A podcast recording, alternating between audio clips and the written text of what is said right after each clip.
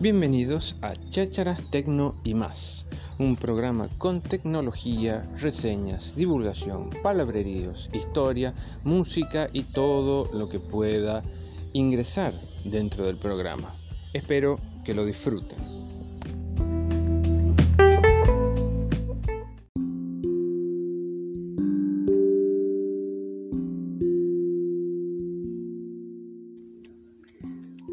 Bienvenidos a un nuevo episodio de Chácharas Tecno y más.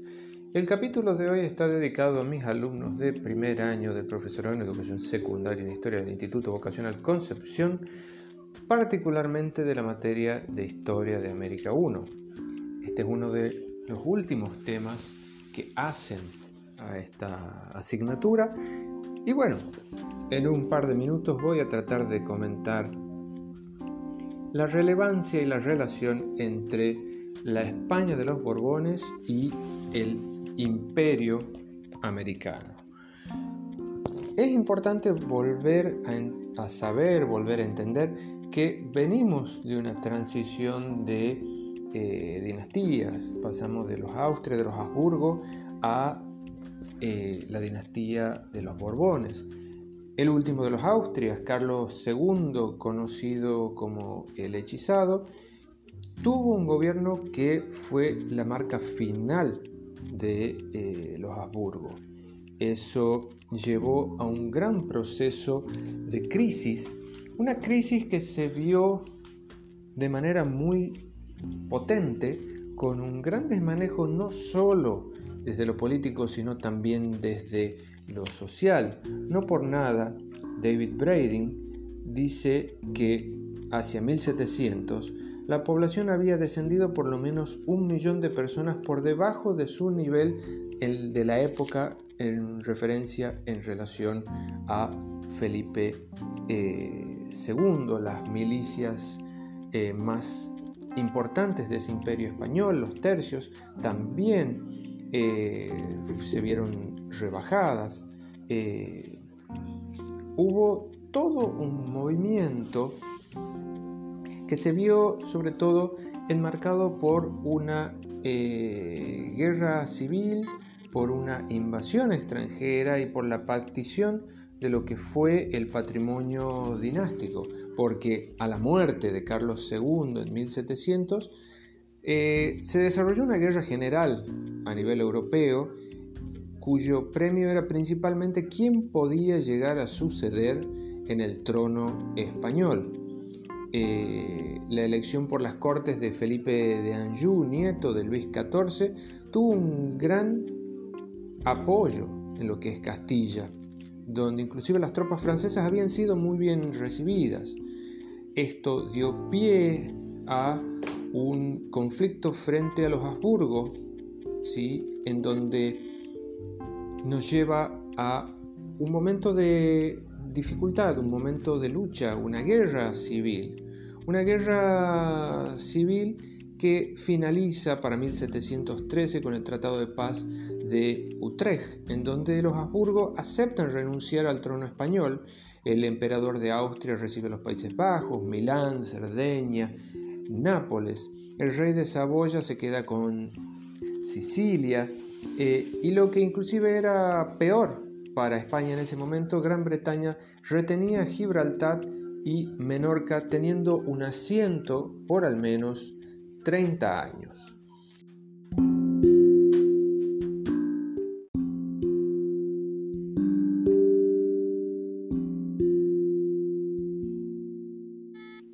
Con esto Gran Bretaña tenía el derecho monopólico de introducir esclavos africanos en todo el imperio español y aseguraba el derecho a enviar un barco anual con 500 toneladas de mercancía para poder comerciar con las colonias de España en el Nuevo Mundo.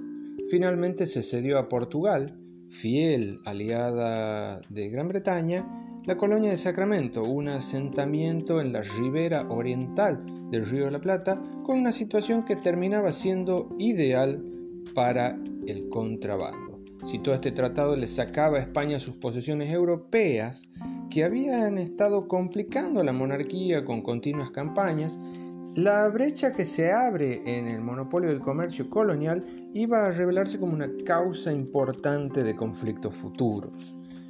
En este caso, el primer Borbón, Felipe V, bajo la continua amenaza de una guerra civil y de la invasión extranjera, permitió a sus consejeros franceses poder sentar la base del Estado absolutista con una gran rapidez. Como bien saben, el Estado absoluto lo podemos resumir en palabras de Luis XIV, el Estado soy yo.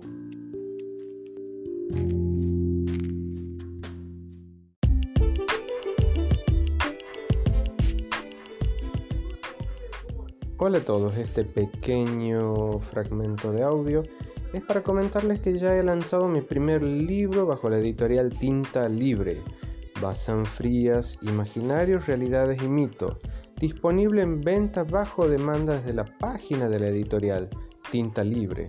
Puede comprarse de manera virtual como también física y virtual inclusive puede comprarse desde el exterior.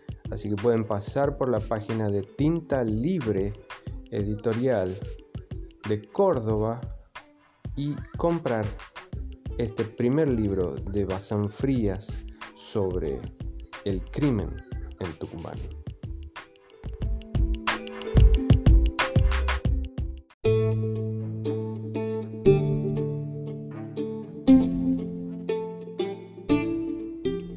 En efecto, distintos conflictos le marcan el gobierno a Felipe V, dándole mayor facilidad en el desarrollo de este absolutismo. En este sentido, se crean secretarías de Estado que reducen el papel de los consejos tradicionales a simples funciones de asesoramiento y funciones judiciales. En una fecha tan temprana como en 1704, el viejo sistema de los tercios armados que comentaba ya más eh, temprano se sustituye por regimientos al estilo francés, con equipación francesa, dando lugar a un nuevo ejército, un cuerpo de guardias reales con servicio en Madrid, unidades de distintos tipos de artillerías e ingenieros, junto a la formación de una clase de oficiales de carrera. Como consecuencia de los distintos pactos que se van dando, entre ellos los pactos de familia con los Borbones franceses firmados en 1733 y 1743, se modifica un poco la paz de Utrecht. Todavía tiene que estimarse el precio que paga España por estas guerras. En una fecha tan particular como 1737, el embajador inglés describía a España como un espacio que no tenía amigos extranjeros, no tenía alianzas, estaba desorganizado en sus finanzas y con un ejército en malas condiciones, una marina en peores condiciones todavía y sin ningún ministro de peso. Va a ser cuando suba al trono Fernando VI en 1746 que nos metamos ya de lleno en lo que es el abandono de la ambición dinástica en favor de una política de paz en el exterior y de atrincheramiento hacia adentro, puertas para adentro. Terminando este periodo de asiento inglés que comenté más temprano, en 1748, seguido de un tratado de límites con Portugal hacia 1750, eh, se establece con esto los límites eh, de los virreinatos del Perú y del Brasil, eliminando así eh, potenciales fricciones. Sin embargo, con la llegada de Carlos III en 1759, nos encontramos eh, con un monarca español que se compromete activamente con un programa muy completo de reformas. Aunque la renovación por parte de Carlos III del Pacto de Familia en 1761 significó para España una derrota en las últimas etapas de la Guerra de los Siete Años, eh, todo lo que va a seguir al reinado de Carlos III va a estar marcado por un gran aumento de la prosperidad, tanto en la península como en las colonias. Y durante un pequeño tiempo España vuelve a ser considerada una potencia europea.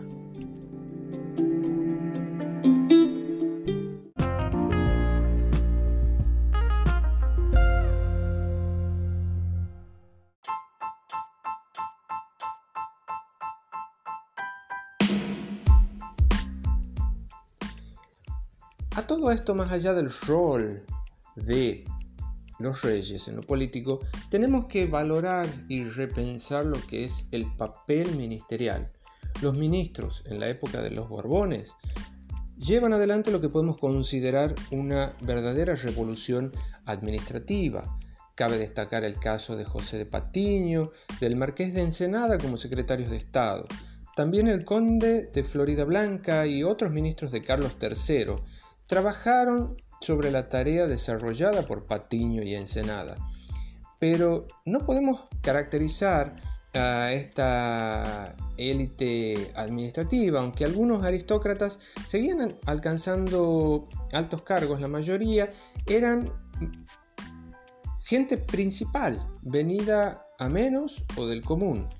Es muy sorprendente el hecho de que el reinado de Carlos III, dentro de su reinado, la mayoría de los ministros nombrados después de 1766 fueran lo que se conoce como manteístas. ¿Esto qué quiere decir? Letrados que no habían podido entrar en los socialmente prestigiosos colegios mayores, por ejemplo el de Valladolid, el de Salamanca o el de Alcalá, en contraste con lo que pasaba en la Inglaterra de ese tiempo o inclusive con la España de los Austrias, los Borbones confiaban mucho en su nobleza funcionarial, concediendo títulos a sus servidores de confianza, tanto en calidad de recompensa como también para poder reforzar un poco más su autoridad.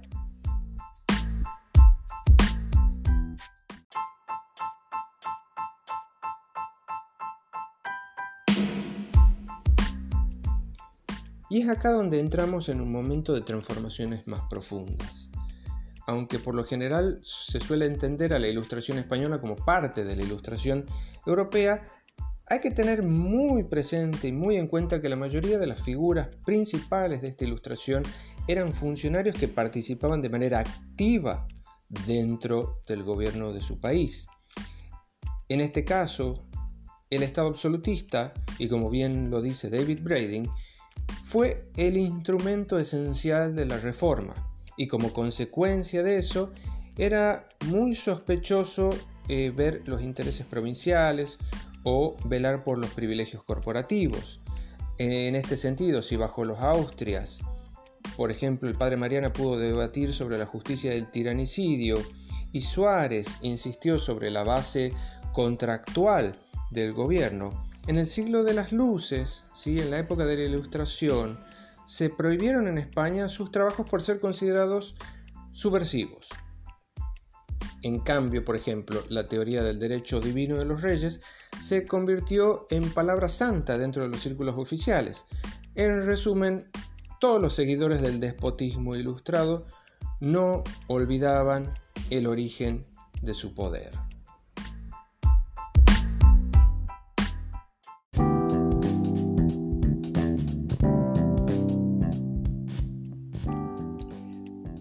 Si bien con esta nueva potencia de la autoridad real la aristocracia fue excluida de los consejos del Estado, por otra parte también se atacó de forma muy severa eh, a la iglesia. En este sentido, inclusive miembros del clero español terminan cediendo en un concordato el derecho de nombramiento de todos los beneficios clericales de España a la corona. En 1767, por ejemplo, se expulsa a los jesuitas de todos los dominios coloniales españoles.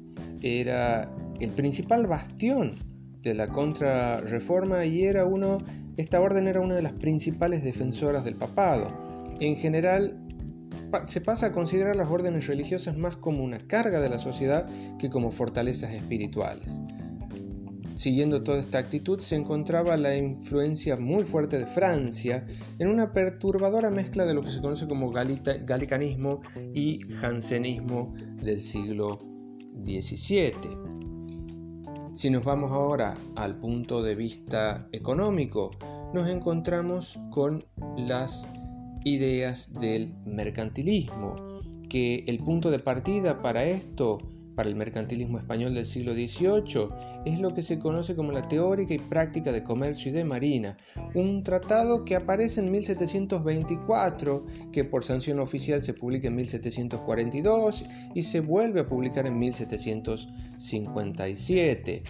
Eh, su autor, Jerónimo de Ustaris, un protegido del ministro del secretario de Estado Patiño, aceptaba, y esto es una cita, la decadencia y aniquilación en esta monarquía, simplemente como un castigo de nuestra negligencia y ceguedad en las disposiciones de comercio. ¿Cuál era el remedio? Solamente podía venir de un riguroso estudio y de la aplicación de una nueva máxima para el Estado, o como lo dijo Ustaris, de la aplicación de la nueva política de Francia, Inglaterra y Holanda que eran países cuyo comercio había aumentado a expensas de España. Ustaris en particular glorificaba a Colbert considerándolo como uno de los más adelantados en cuanto a estas ideas. Son sus recomendaciones bastante simples. Él insistía en que los aranceles siempre tenían que distinguirse entre lo que era un producto primario y bienes elaborados, en que la mercancía importada siempre tenía que pagar más cargas que las manufacturas del país y que se tenían que eliminar siempre que fuera posible los gravámenes interiores. El fracaso que tiene el gobierno tanto al intentar cambiar los métodos de producción agrícola como también para desarrollar la industria manufacturera, se convierte en objeto de muchos debates también. Y es así que el gran logro de la dinastía de los Borbones fue crear un Estado absolutista, burocrático, centrado al principio del engrandecimiento territorial. Es así que asistimos obviamente, como ya hablamos, al renacimiento de la autoridad y de los recursos de la monarquía. De hecho, hay razones que nos llevan a pensar que gran parte de la renovación económica, por lo menos en esta etapa inicial, vino de las necesidades de las Fuerzas Armadas y de la Corte. El equipamiento de los uniformes, las municiones para el ejército, la construcción de barcos de guerra para los astilleros, la confianza en las fundiciones de hierro para cañones, como así también la provisión de tejidos lujosos y de tapices para la corte, junto a la clara concentración del consumo en Madrid, vinculada sobre todo al incremento de los ingresos, lleva a un impacto general de los gastos de gobierno. Pero todavía se conoce poco acerca de la revolución administrativa que había detrás de toda esta nueva vitalidad que tenía eh, el Estado español.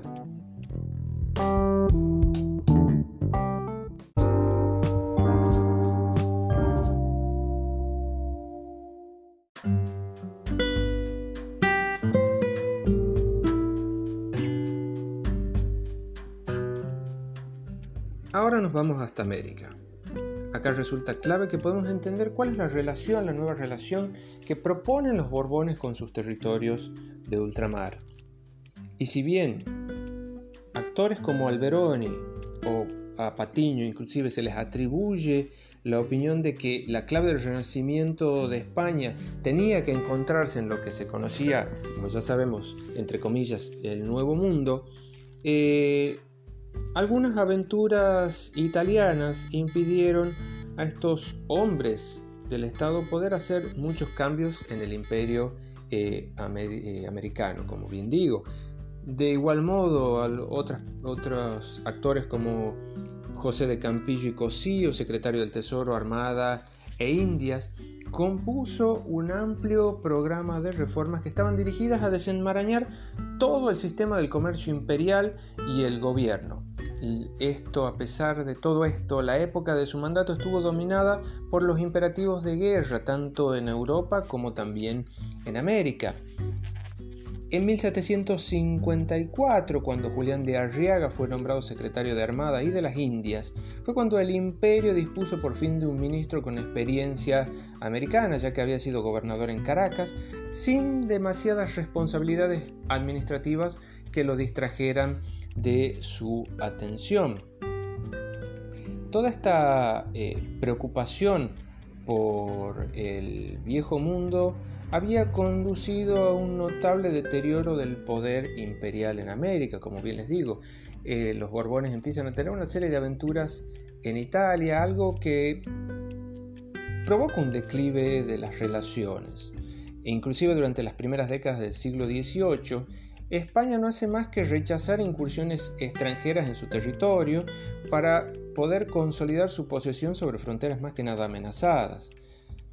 Para entender la importancia, lo grande que es esta tarea, tenemos que retroceder hasta, el, hasta finales del siglo XVII, cuando los portugueses establecieron la colonia de Sacramento en el estuario del río La Plata, los franceses avanzaron hacia el sur de Canadá para fundar Nueva Orleans y por la misma época tanto eh, los piratas ingleses y franceses se abrieron paso a sangre y fuego para atacar las costas del Pacífico. Panamá, Cartagena, Veracruz y Guayaquil fueron capturadas y saqueadas por piratas.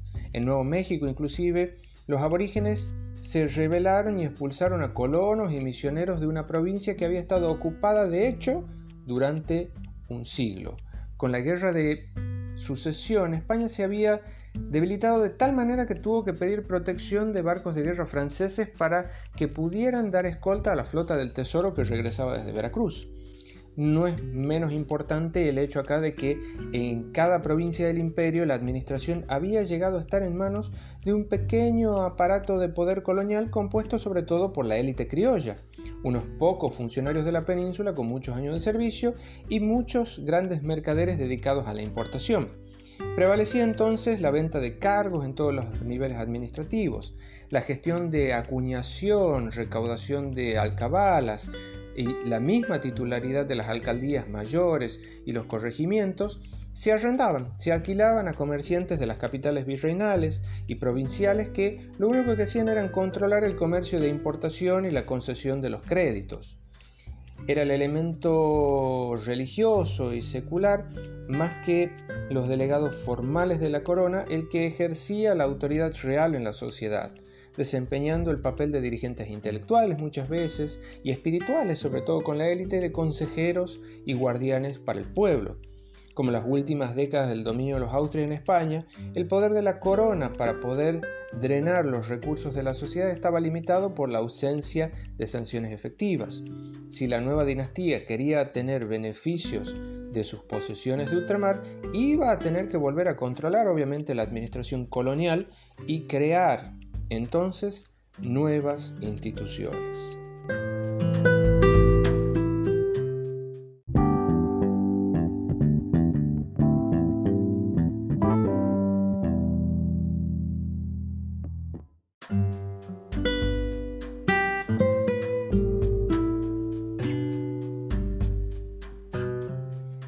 El ingreso tardío de España en la Guerra de los Siete Años le llevó un revés inmediato con la pérdida de Manila y La Habana, aunque en el siguiente tratado de paz volvió a tener estos puertos, España tuvo que ceder Florida a Inglaterra y una vez más devolver la colonia de Sacramento a Portugal.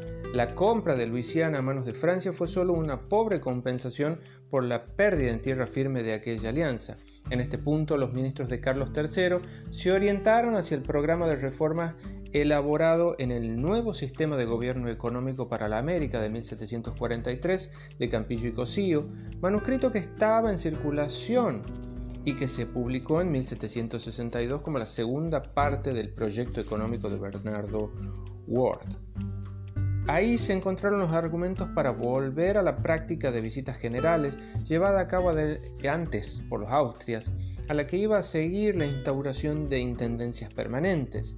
El texto tenía también avisos contra el poder excesivo y la riqueza de la Iglesia.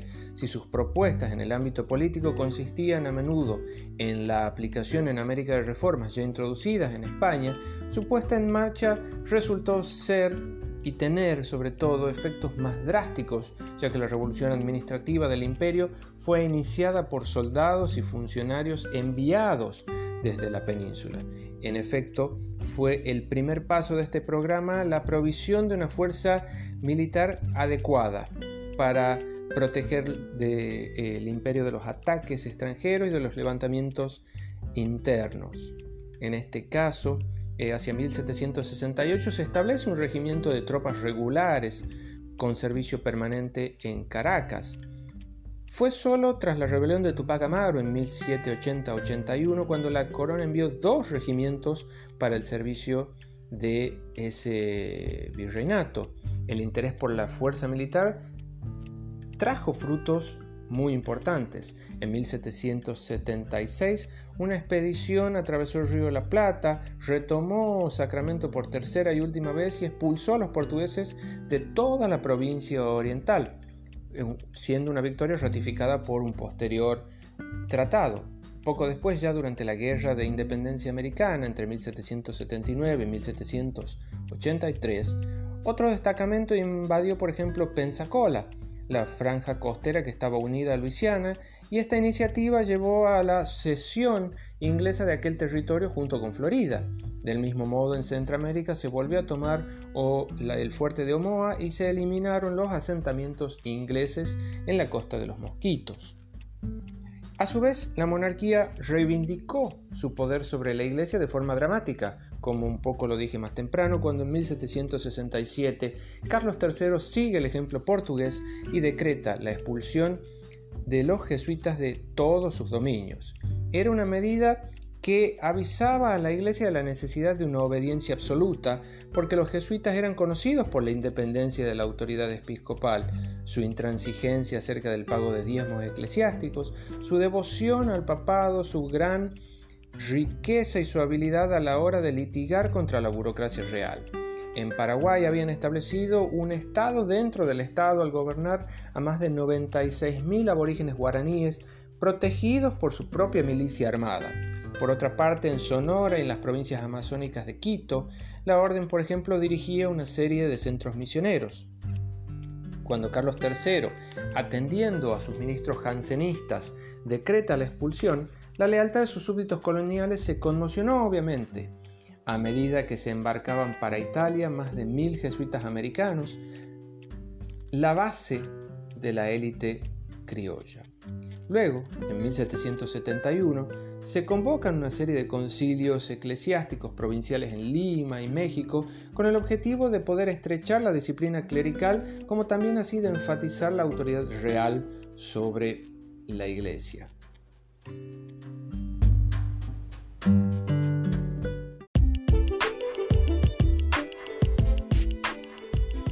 De mayor alcance fue la reforma radical en lo que fue la administración civil. En 1776 se establece un nuevo virreinato, el Virreinato del Río de la Plata, con capital en Buenos Aires, que cubría lo que hoy es Argentina, Uruguay, Paraguay y Bolivia. El resultado fue un cambio muy grande del equilibrio geopolítico del continente, ya que Lima ve roto su monopolio comercial por la apertura de una nueva ruta comercial del Cabo de Hornos y que había sido la antigua capital de todo el imperio de Sudamérica. Esto lo lleva a sufrir una gran pérdida de categoría. La inclusión del Alto Perú en el nuevo virreinato con el fin de proveer a Buenos Aires con los beneficios fiscales de Potosí llevó, preparó todo el camino de la división política permanente dentro de la zona andina.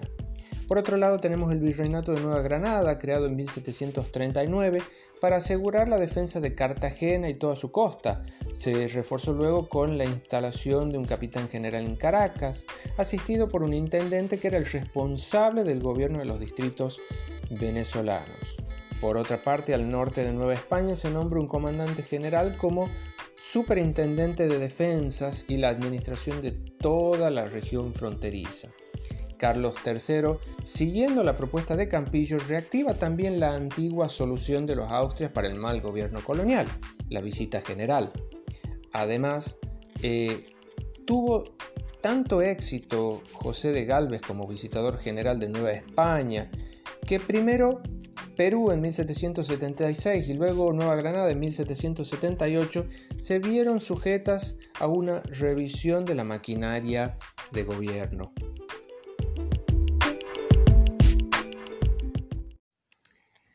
Acá se da todo un proceso de lucha al desorden que se planteaba en América previo a todo esto, empieza un proceso de conflicto entre élite criolla y españoles, algo que es movido mucho inclusive por eh, el visitador general, por José de Galvez. En ningún lugar fue tan impactante las nuevas tendencias en la administración que en el cambio que se dio en la composición de audiencias, que eran los altos tribunales de justicia cuyos jueces aconsejaban a los virreyes en todas las cuestiones importantes que hacían al Estado. El reinado de Felipe V se había caracterizado por perpetuar todos los peores abusos de los últimos Austrias. Entre 1687 y 1712, y de nuevo, durante la década de 1740, se pusieron a la venta la cantidad de cargos de audiencia americana que se pudieran imaginar a cualquier postor que estuviera cualificado. Eh, es cierto que llegado un momento particular se puso, se puso sobre todo en jaque el rol de los criollos, se puso una prohibición virtual a cualquier nombramiento criollo, pero fue tarea de Galvez el revocar esta herencia del abuso del pasado. Entre 1776 y 1777 decidió ampliar el número de miembros de la mayoría de las audiencias.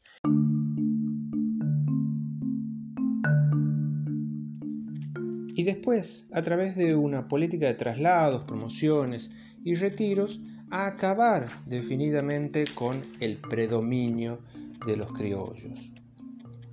Junto con esta renovación del control peninsular también se registró una insistencia en la promoción entre las audiencias y dentro de las audiencias, sistema que se había visto interrumpido por la venta de cargos. De nuevo fue una norma para los jueces el empezar como, por ejemplo, alcaldes del crimen o como oidores en los tribunales menores, eh, por ejemplo, en Guadalajara o en Santiago, y luego irse a las cortes virreinales de Lima o México entre 1785 y 86 se crean nuevas audiencias en Buenos Aires y Cusco. Otra pieza central de esta revolución administrativa fue la introducción de los intendentes. Eran funcionarios que encarnaban todas las ambiciones de intervención y todas las ambiciones ejecutivas del Estado borbónico. Para poder entender la importancia de esta medida hay que recordar que en el ámbito del gobierno local las realizaciones de los primeros Borbones habían llevado adelante eh, más un deterioro que una mejora en relación con el pasado. Una vez más, fue José de Galvez el responsable de la mejora radical de todo este sistema de gobierno. Por ejemplo, en 1768, con la colaboración del virrey de Nueva España, se presentó una nueva propuesta para la supresión tanto de los alcaldes mayores como también de los repartimientos y la sustitución por las intendencias. ¿Qué decía? Bueno, que eh, era que los magistrados del distrito oprimían a los indios y defraudaban a la corona el dinero de los tributos. Los intendentes, reclutados entre militares y oficiales de la hacienda y peninsulares en gran mayoría, lograron cierto éxito, sin llegar a alcanzar las expectativas de los reformadores en ningún sentido, ya que la introducción de un rango de gobernadores provinciales no cambió, no corrigió las deficiencias del gobierno local. Es así que la administración colonial, liberada de su anterior dependencia respecto al crédito mercantil, se reforzó grandemente, con el nombramiento de burócratas de carrera que mantenían su independencia respecto a la sociedad que gobernaban en razón de su origen peninsular. En las capitales de Lima, de Buenos Aires y de México, Galvez inclusive instaló superintendentes delegados de la Real Hacienda, que eran funcionarios que relevaron a los virreyes de toda responsabilidad en cuestiones de hacienda. Además, establece una Junta Central de Hacienda para poder supervisar toda la actividad de los intendentes y revisar cualquier cuestión que surgiera en la recaudación de las rentas. La idea, básicamente, de Galvez era establecer un sistema tripartito en el que los regentes encabezarían el apartado judicial, los superintendentes la hacienda y los intendentes y virreyes conservarían la administración civil y militar pero una serie de conflictos sobre temas de ingresos fiscales llevó, por ejemplo, a la abolición del cargo de superintendente en 1787, eh, bien digo, 1787, luego de la muerte de Galvez. Además, el prestigio ya que tenían los virreyes era muy grande como para poder ser limitado de manera tan sencilla y como si fuera, por así decirlo, de un plumazo.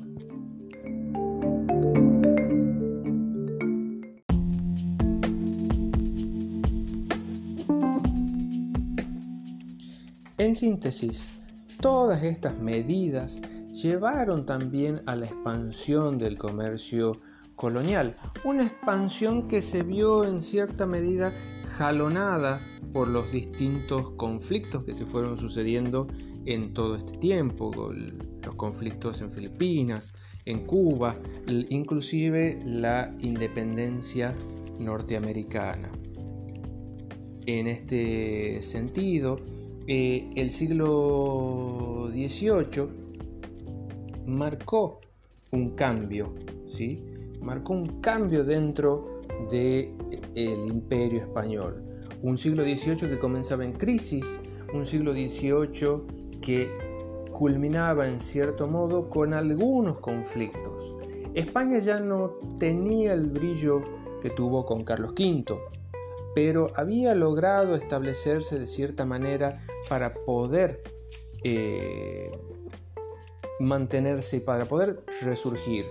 No por nada David Braden dice, por ejemplo, que el ave fénix, más allá de todos estos conflictos que se van dando, e inclusive los conflictos dentro, por ejemplo, del Alto Perú, eh, y en relación con el mundo de la minería, eh, el ave fénix, a fin de cuentas, en el último tiempo del siglo XVIII termina siendo Cuba.